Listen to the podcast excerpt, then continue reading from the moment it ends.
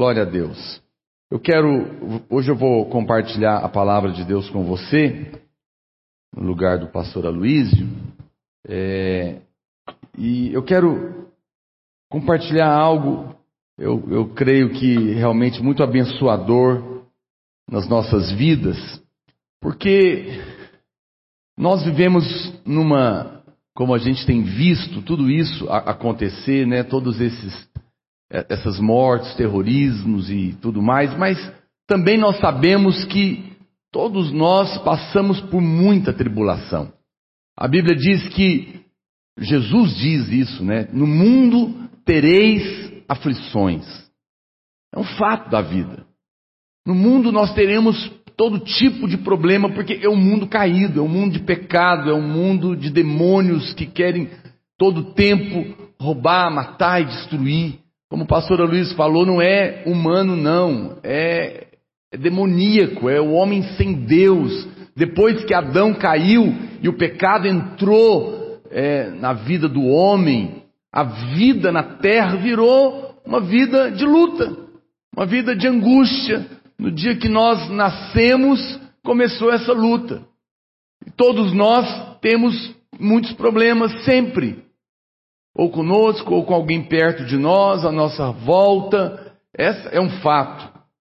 Mas Jesus também disse: tenha bom ânimo, porque eu venci o mundo. E eu vou vencer o mundo na sua vida também.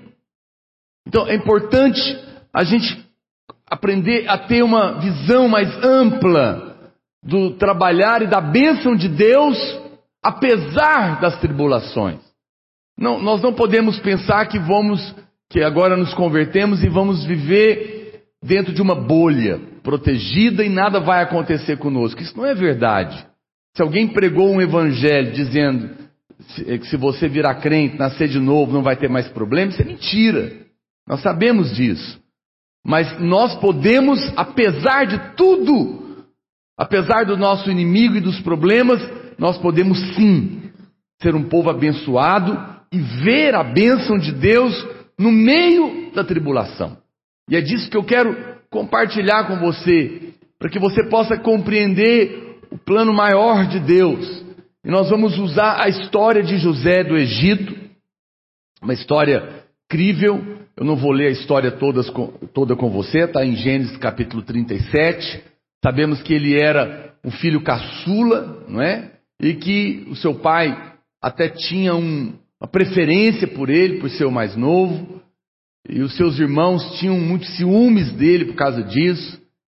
A Bíblia fala que ele teve uma visão onde ele via ali os feixes de trigo se dobrando diante dele, o sol e a lua também, que representava toda a sua família.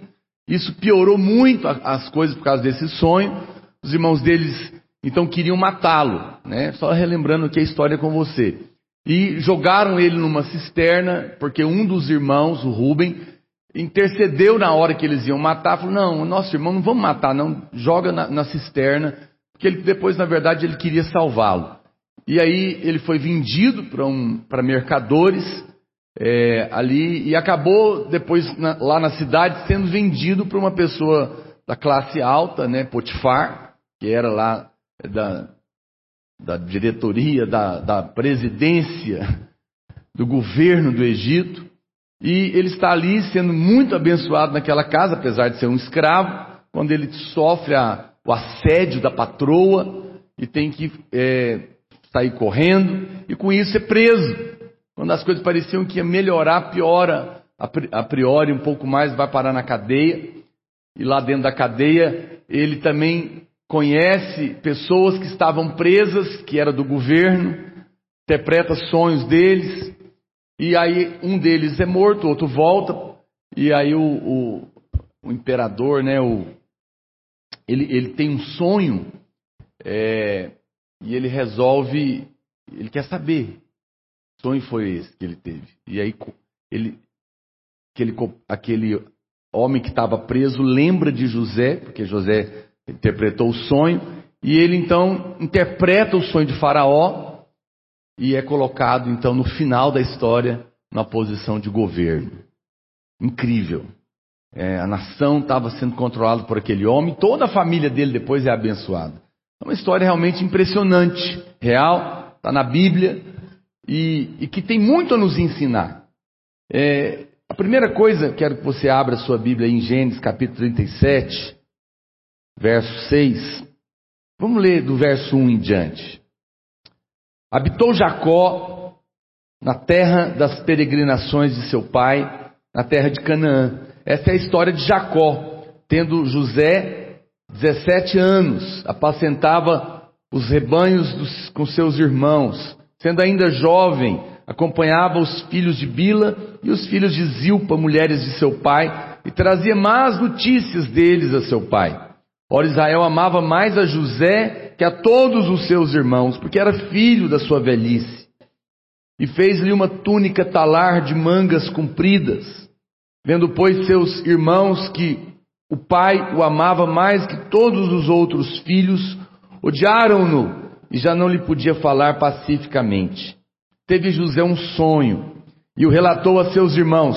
Por isso o odiaram ainda mais, pois lhe disse: Rogo-vos eu vi esse sonho que tive.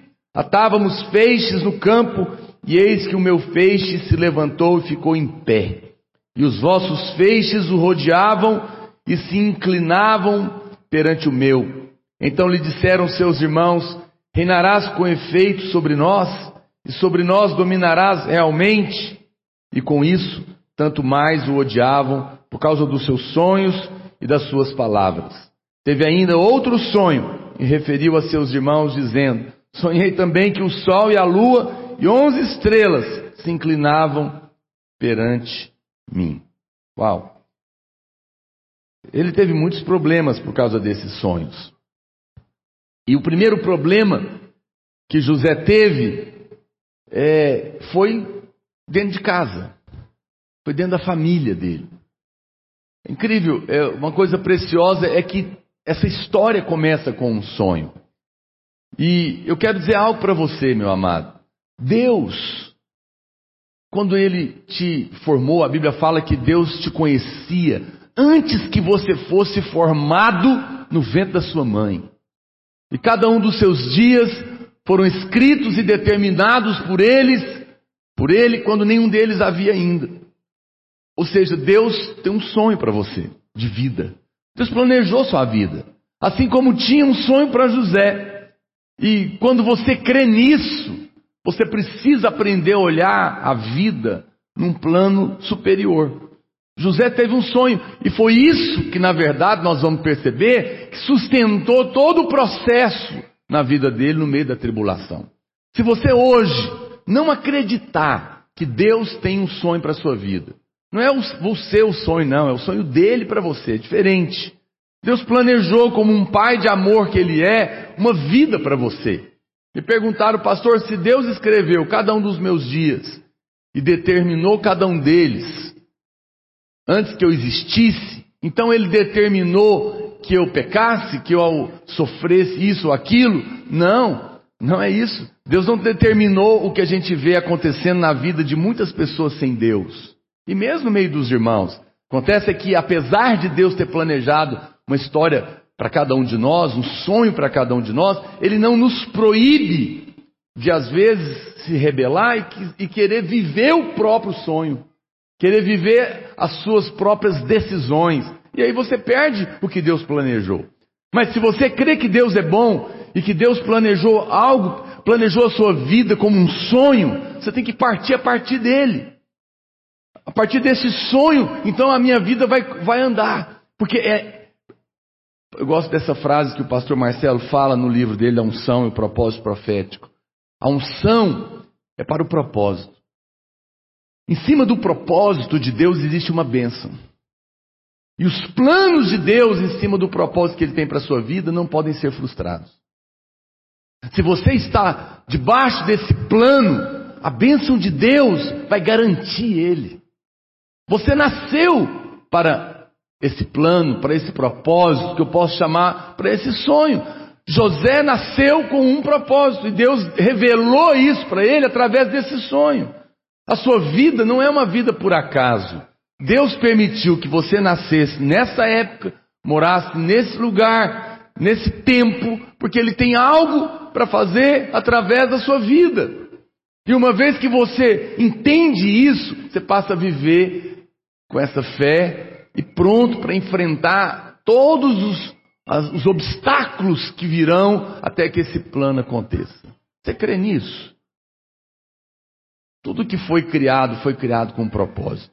Ninguém criou esse microfone para servir de taco, de beisebol.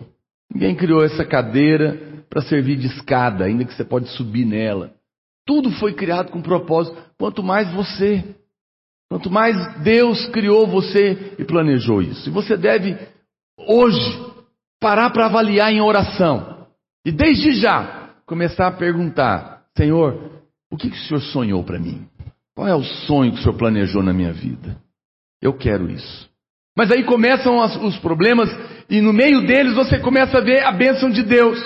O primeiro, primeiro enfrentamento de José foi o ódio dos seus irmãos. José é, teve problemas ali, a própria preferência do seu pai piorou muito isso. Nós podemos, no entanto, ver que a bênção de Deus estava lá e ela é superior a todo tipo de problemas que nós enfrentamos, mesmo dentro de casa. Eles queriam matar José, mas quando o Senhor decide nos abençoar, nada vai poder impedir.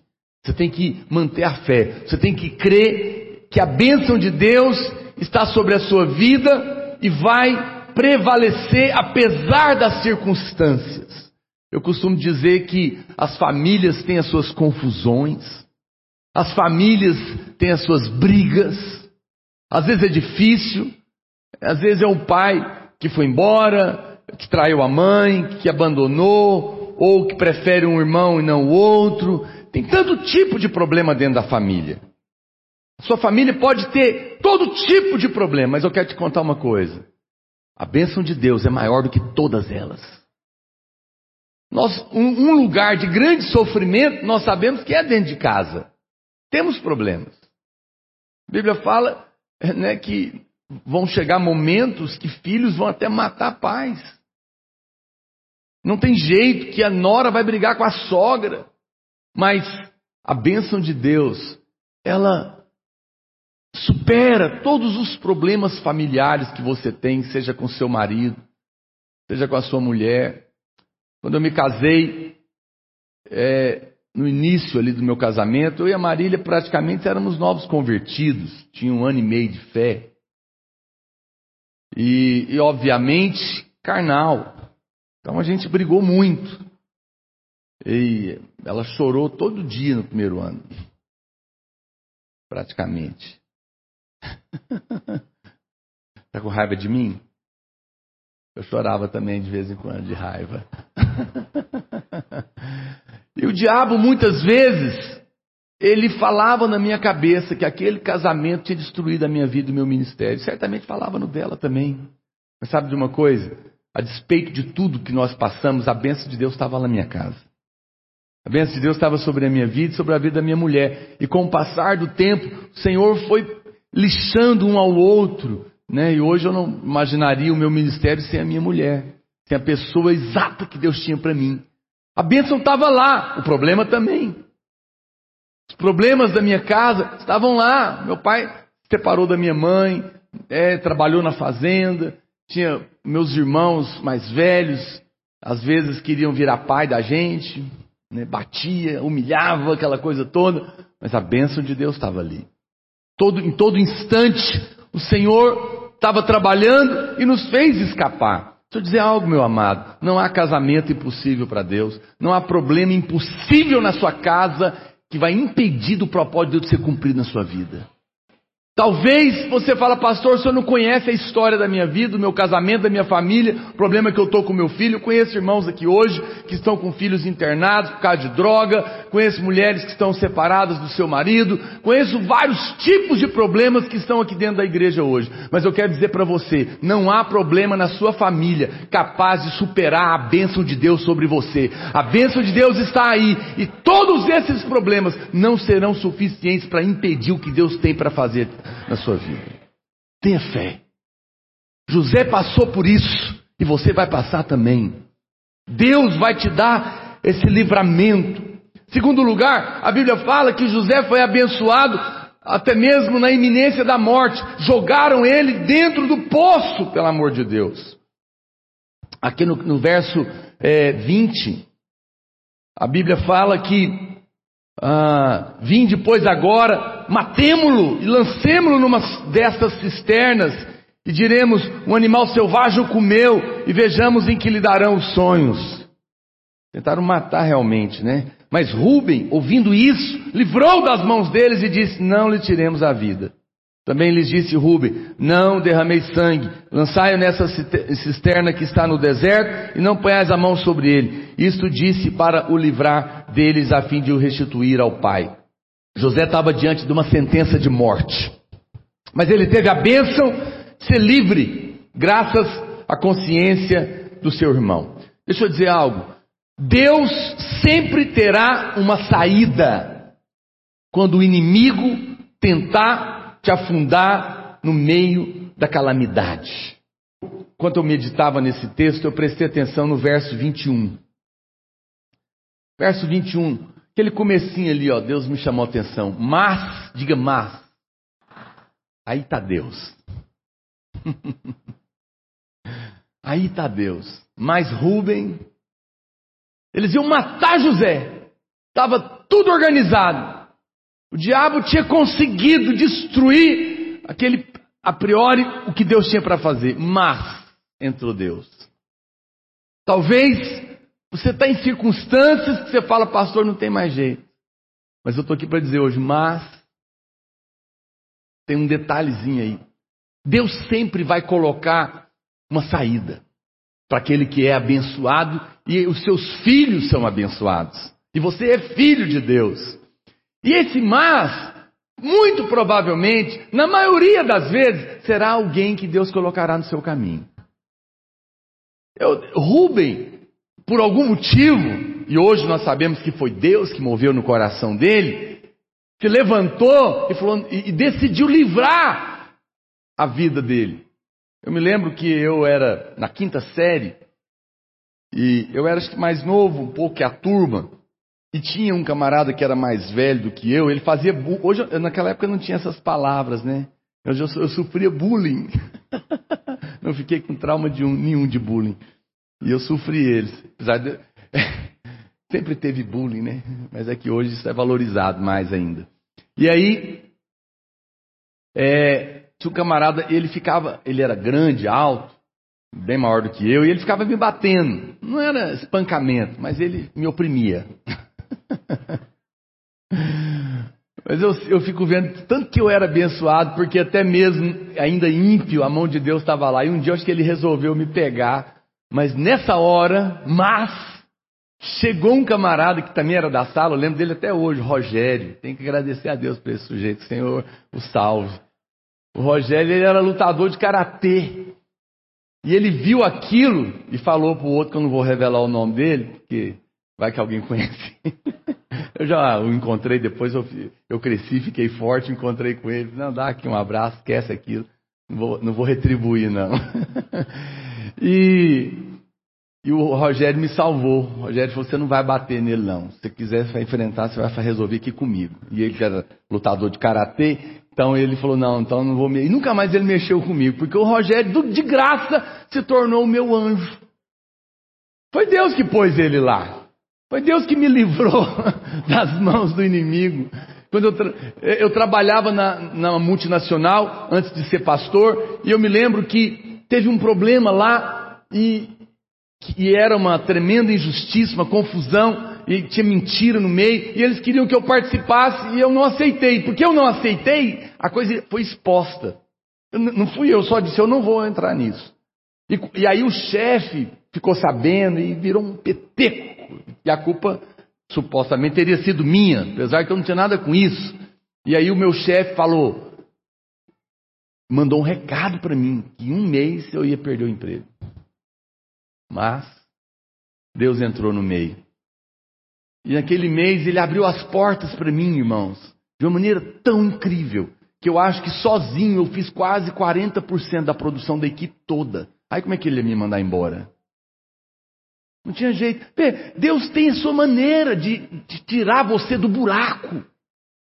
Talvez você está envolvido numa situação difícil agora. Você não sabe, pastor, eu não consigo ver saída. Mas eu quero te falar que aonde não tiver saída, Deus vai criar uma para você.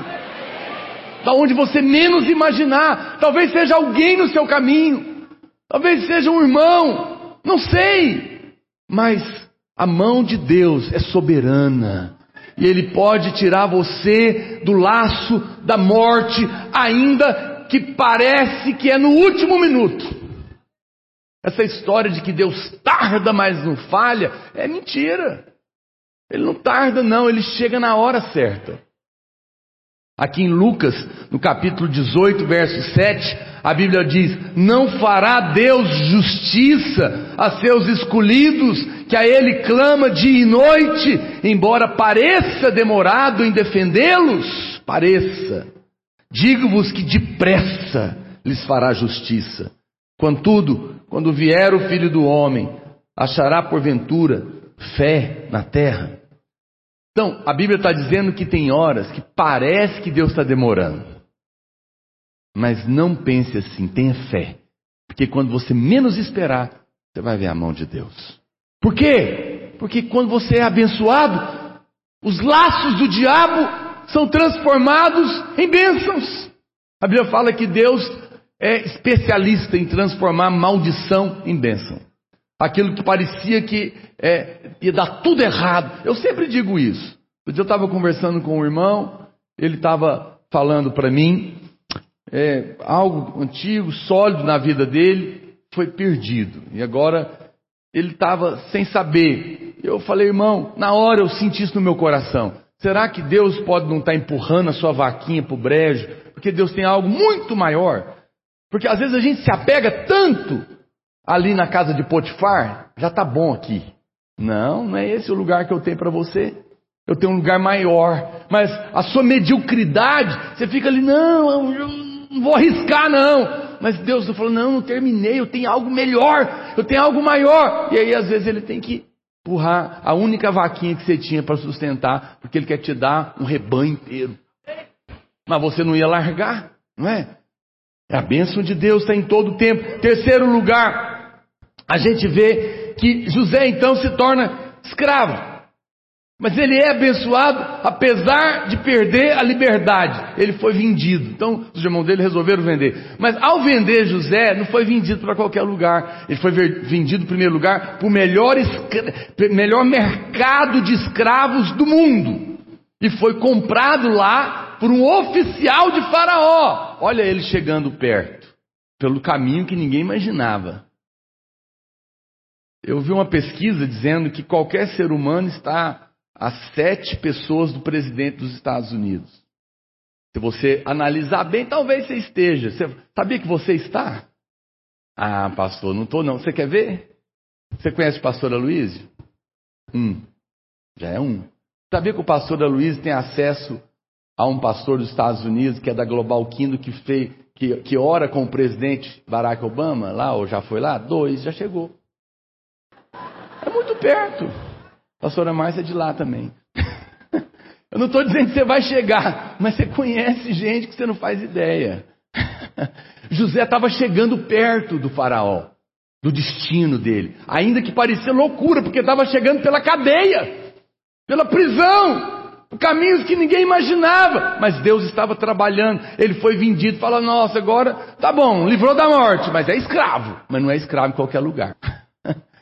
Não é escravo em qualquer lugar. Deus preparou um lugar abençoado para ele. Veja que no meio da luta, a bênção de Deus estava ali. Imagine se ele fosse escravo de pobre. Não, é sério. Você pode achar que não, mas é melhor. Você pode, você pode olhar do jeito que você quiser. Ah, pastor, mas ser escravo não é bênção. Mas pior ainda é ser escravo de pobre. Ele pelo menos foi escravo de rico. E como ele era um cara inteligente, o patrão dele percebeu e, apesar de ser escravo, nem tratava ele mais como escravo, colocou ele por cima de tudo. E agora ele estava abençoado, ele não estava vivendo lá na casa de Potifar, oprimido. E, e foi bênção para ele, na posição em que a gente se encontra, às vezes a gente é testado, não é? Às vezes já passou tanto tempo, você está aí na igreja, está orando, parece que não está acontecendo, mas ali naquele lugar, o Senhor vai te levar para os melhores lugares. Mas aí vem o quarto problema. Você está lá abençoado, não é ainda o que Deus tem para você, mas Ele já te deu um trabalho melhor, uma empresa melhor, um, um lugar melhor, a vida deu uma melhorada. Parece que deu né, do buraco para a escravidão. Estou indo bem, pastor, não é ainda talvez o que eu gostaria. Mas de repente aparece a mulher do patrão para te assediar. Misericórdia. Arrumou muita confusão. Perseguição. Terrível. Como é que ele escapa disso, meu Deus do céu? Outro problema. Às vezes você talvez está nessa, né, pastor? Eu tinha tanto problema em casa, graças a Deus até consegui resolver. Mas depois o negócio ficou tão feio que eu achei que eu ia até morrer. Mas Deus me livrou. E hoje até a coisa está melhor. Consegui um emprego. Estou indo bem. Ah, pastor, mas agora não sei, porque a mulher do, do patrão começou a me perseguir terrivelmente. Ou começou a me assediar. José agora estava com problema. E a Bíblia fala que ele era homem de Deus.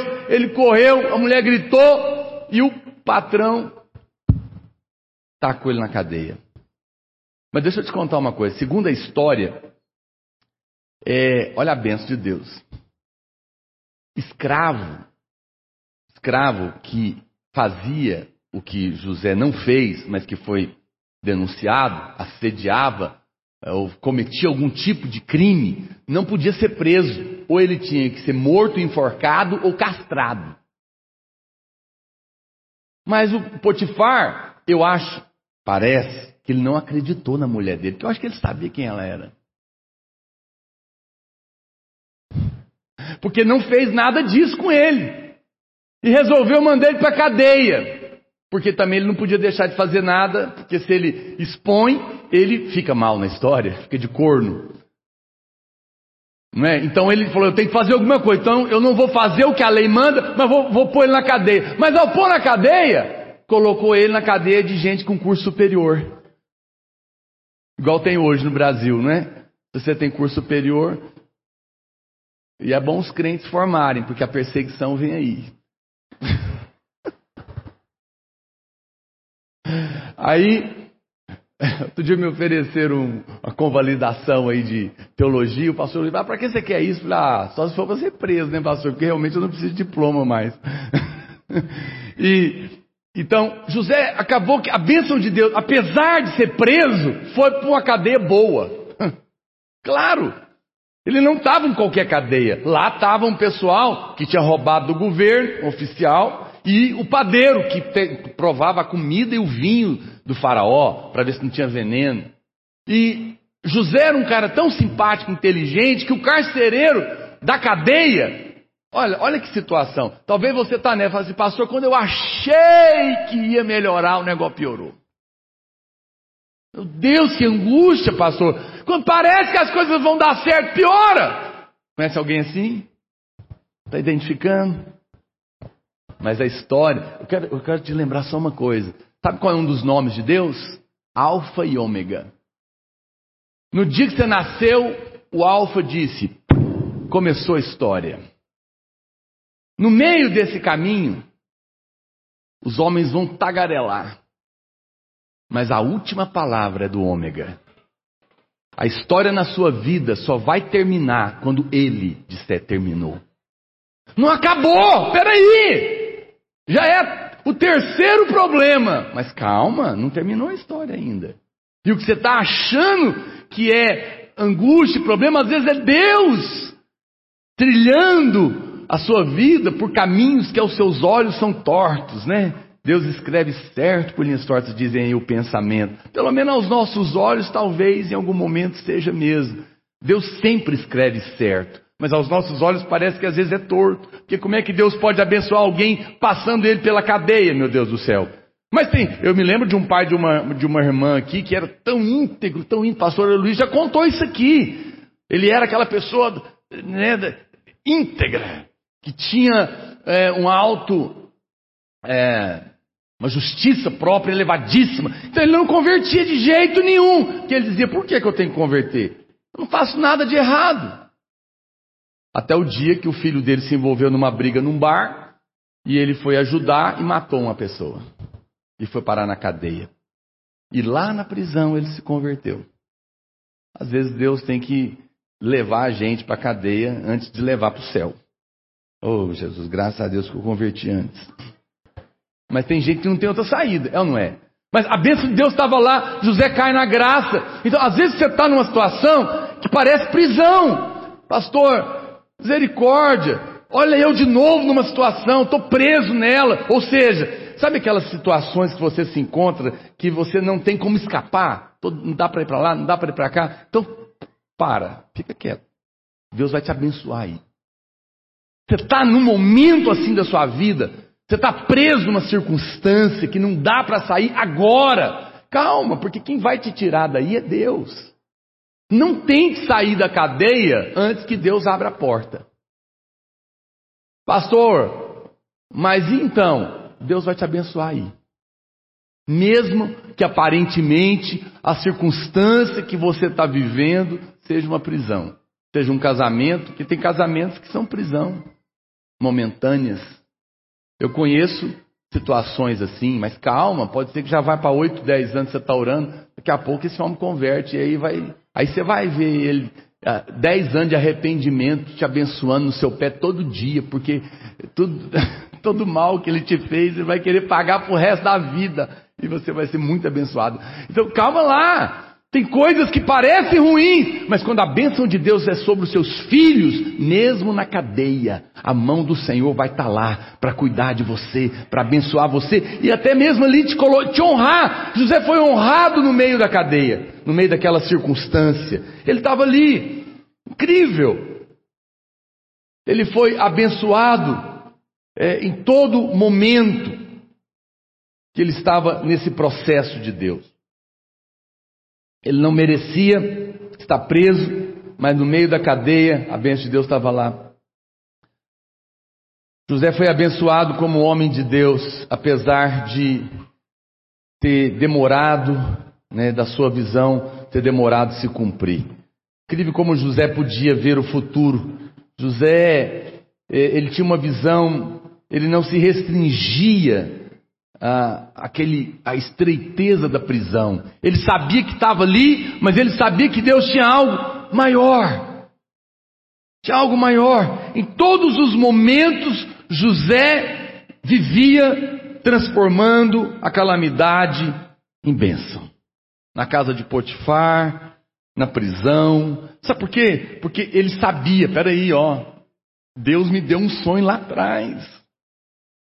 Ele estava sustentado na fé. É, é alguém que está aqui, você está me ouvindo. Tem um processo de Deus na sua vida. Você fala, eu estou aqui na igreja, eu creio, Deus tem falado comigo, eu ainda não vi. Eu sei que parece que tem hora que melhora, tem hora que piora, mas eu creio. A história não terminou. E eu sou abençoado. Deus tem me abençoado, eu sou filho. E eu sei que o Senhor tem. José tinha uma visão. José lembrava do sonho, ele sustentou a fé, ele cria naquilo que Deus iria fazer. E aí, por fim, José é colocado como governador do Egito e concretiza o sonho que Deus tinha para a vida dele, dos seus irmãos, do seu pai, de todo o seu povo. E ele é tremendamente abençoado depois nessa posição também. Não, não apenas ele foi abençoado em todo o processo, mas quando ele é colocado como governador, a bênção está lá e ele faz uma administração fantástica, porque a sabedoria de Deus é sobre ele, e ele praticamente estava é, governando a maior nação, a maior potência daquela época. Sabedoria, graça de Deus. Agora, quero encerrar, então, mostrando para você, esses últimos minutos, o que, que a gente olha para a vida de José e percebe que esse homem tinha para conseguir esperar a bênção de Deus se concluir na vida dele. Porque esse é o grande teste na vida do crente. A gente converte e acha que a vida cristã é uma mágica. Deus não faz mágica, Deus faz milagre. Deus transforma, Deus transforma maldição em bênção. Isso significa tempo, significa processo. José fez isso porque ele tinha marcas. Em primeiro lugar, ele tinha visão. Visão, visão do futuro. Ele sabia que Deus tinha algo para ele. E ele acreditava nisso, tanto que mais tarde ele dá ordens para que os seus ossos, não é, é não, não fosse enterrado ali, porque ele sabia da promessa de Deus. Você sabe o que, que eu acho precioso? É, eles, José, em momento algum desistiu da vida. Eu, eu fico pensando que muitos irmãos perdem o, o, o final da história, porque no meio desse caminho de sofrimento e luta desiste. É o chamado chutar o balde. Ah, não, cansei desse casamento, cansei dessa profissão, cansei da igreja, porque a pressão vem, os argumentos na sua cabeça vêm, e porque você se encontra numa prisão, você desiste. Mas por que você desiste? Porque falta visão. Falta visão de que Deus é bom, de que Deus tem um plano para a sua vida, e você precisa crer nisso. Pastor, mas eu? Sim, você, se você nasceu e você nasceu de novo, Deus tem um plano para você, Deus tem um sonho para você. O problema é que às vezes você não crê. José creu, creu até o fim. Se você perceber, se você for honesto, você vai olhar lá no fundo do seu coração e você vai perceber que Deus tem algo para você. Procure identificar essa visão. É isso que vai sustentar a sua fé. Ele, José contemplava o futuro e ele se sustentou no meio da crise. Mas José tinha uma outra coisa, ele tinha, uma, ele tinha algo chamado caráter. Na hora que ele foi assediado, ele não fez o que muitos irmãos talvez fariam. Ah, pastor, eu cedi, porque se eu não cedesse, eu ia perder o meu emprego. Meu patrão me, me pressionou, as circunstâncias, o senhor sabe como é que é, a vida não está fácil, eu tive que negociar. José não fez isso, José não negociou. Muitos irmãos diriam: Ah, mas a tentação foi forte demais, pastor. E a minha mulher, ela não quer fazer sexo comigo. Então, eh, o que, que eu podia fazer? Eu não aguentei, por isso que eu traí ela. Não. Quem tem caráter acima de qualquer coisa, ele tem um compromisso com Deus, ele é o que é, e inclusive no meio da luta, no meio da tribulação. José não permitiu que o pecado impedisse o sonho de Deus se cumprir na vida dele, porque ele estava firme na sua decisão. Chama caráter. Muitos irmãos têm perdido o sonho de Deus porque não tem caráter. Não é firme na hora da pressão, na hora da prova, ele cede. Você tem que tomar uma decisão hoje. Eu não vou deixar o pecado impedir a bênção de Deus de ser concluída na minha vida. Não vou permitir argumentos na minha mente. Não vou permitir. Não vou permitir que argumentos na minha mente contra a minha mulher, contra o meu patrão, contra a igreja, contra as circunstâncias que eu estou vivendo, me tirem do propósito. Foi por isso que José chegou lá, ele era um homem assim, mas José também avançou porque ele era uma pessoa simpática, sabia? Olha o que a Bíblia diz em Gênesis, capítulo 39, verso 21, numa outra versão, a Bíblia diz: O Senhor, porém, estava com José e estendeu sobre ele a sua benignidade e deu-lhe graças aos olhos do carcereiro mor. Que coisa, o carcereiro gostou de José. Sabe por quê? Era uma pessoa simpática. José nunca negociou o seu caráter, os seus valores, mas não era antipático. Isso vale para cada um de nós dentro do reino de Deus também. Você não tem que ser uma pessoa antipática porque você é crente. Pelo contrário, você tem que ser um simpático.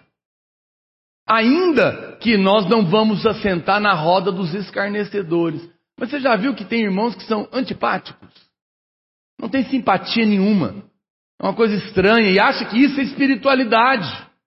Aí a pessoa, o seu patrão, a pessoa lá no seu trabalho, pergunta você, e aí, você viu aquele capítulo da novela tal? Não vejo novela, isso é do diabo. E aquele filme? Não sei o que se trata, não vou em cinema. Participou daquele último treinamento que teve? Não, eu faltei, não sei nem o que você está falando.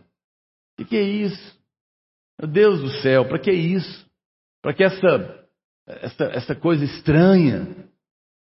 É, eu me lembro do pastor Luiz falando, a gente falou aqui na casa de paz, nós vamos para a casa das pessoas. Às vezes a pessoa está fumando, está tá bebendo lá e te oferece. Você não tem que falar isso é charuto do capeta. Não, obrigado, não fumo. É.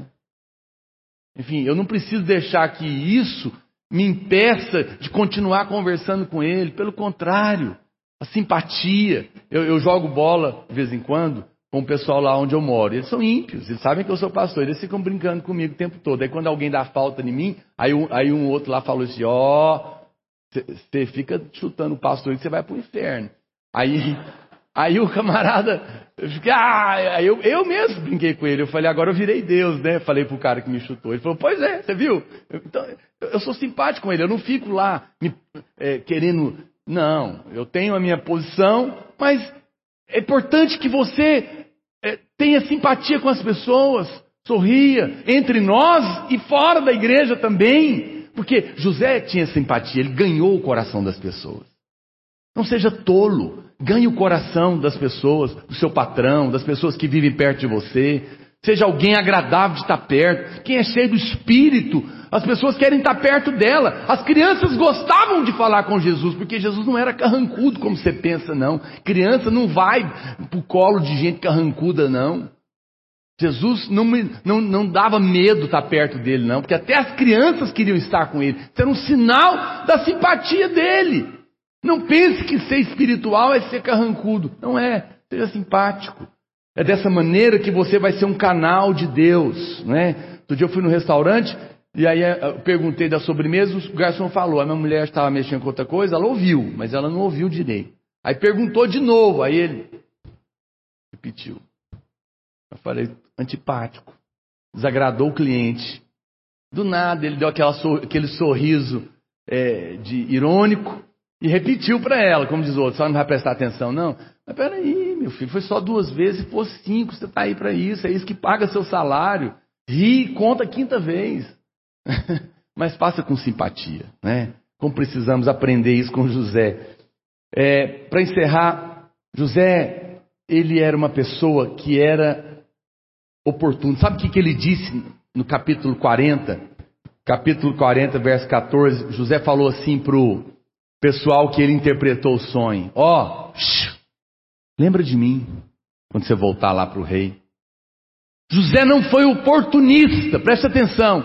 Ele não usou, ó, oh, te livrei aí, você ia morrer, orei por você, eh, então agora você me paga, me arrumando uma vaguinha. Não, ele não foi oportunista, ele não abusou de ninguém. Mas tem irmãos que também tem isso. Se Deus quiser abrir a porta para mim, que ele mova, eu não vou falar com ninguém. Mas isso é tolo. José foi oportuno, sim. José aproveitou da proximidade que ele tinha com pessoas de influência e falou: Eu estou aqui na cadeia, você viu que eu tenho aqui o dom. Se você estiver diante de Faraó e tiver uma oportunidade, lembra de mim. Toma aqui meu cartãozinho. Toma aqui meu currículo. É, por que não? Você conhece pessoas, irmãos. Você passa por lutas, nós, estamos, nós passamos em situações, é, agora igual o nosso país está, você pode precisar de alguém. E Deus vai usar pessoas é, para abrir portas para você, porque pessoas são portas. Mas você acha que não pode ser oportuno. Ora, seja oportuno sem ser oportunista. Peça ajuda para pessoas que podem te ajudar. Não tenha vergonha disso, porque é a história do helicóptero que foi mandado para buscar o sujeito, e ele falou: Não, Deus é que vai me salvar. Já tinha mandado barco, já tinha mandado um monte de coisa, tinha mandado helicóptero, morreu afogado.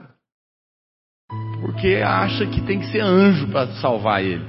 Não, José era inteligente, José aproveitou da oportunidade. E José, se você continuar lendo a história, o que é precioso é que ele era uma pessoa positiva. Ele era uma pessoa de fé. José é aquela, era, é, é aquela pessoa que diz: tá ruim, mas vai melhorar. O vento está soprando forte, eu vou ajustar as velas. José não ficou no problema, ele saía do problema. Eu, eu lembro do pastor Luiz contar que uma vez alguns irmãos planejaram em família umas férias maravilhosas. Juntaram dinheiro, compraram pacote e foram.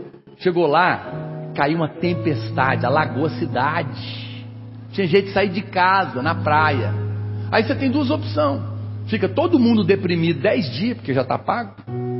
Ou vão brincar de videogame lá dentro da casa, assistir filme, divertir, descansar, ler livro, imaginação. Transforma a situação. Não fica lá. Você já viu que tem irmãos que ficam assim o tempo todo porque não tem positividade, né? No bom sentido da palavra. Ele fica preso no problema. Sai daí. Tá forte o vento? Ajusta as velas. Alagou? Vai brincar de imaginação. Mas não fica. Não, não deixe que, as, que os problemas tirem a sua alegria. Amém? E para encerrar, José era um homem de coragem. O cara não tinha MBA, ele não tinha curso e agora foi convidado para ser o vice-presidente do Egito. Ele encarou. Se o seu chefe falar para você que você vai virar gerente e você não estava esperando, pega. Pega, porque a bênção de Deus está sobre você. Você vai falar para ele: eu, não, eu vou ter que você dar um tempinho para mim, que eu vou, mas ter paciência, mas eu vou aprender.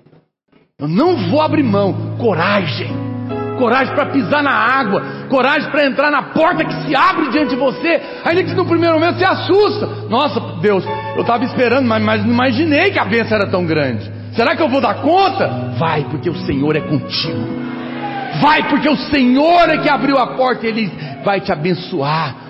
José não abriu mão, ele teve a coragem de pegar e entrar pela porta que Deus tinha aberto para ele. E sabe por quê? Que José teve sucesso estando nesse lugar?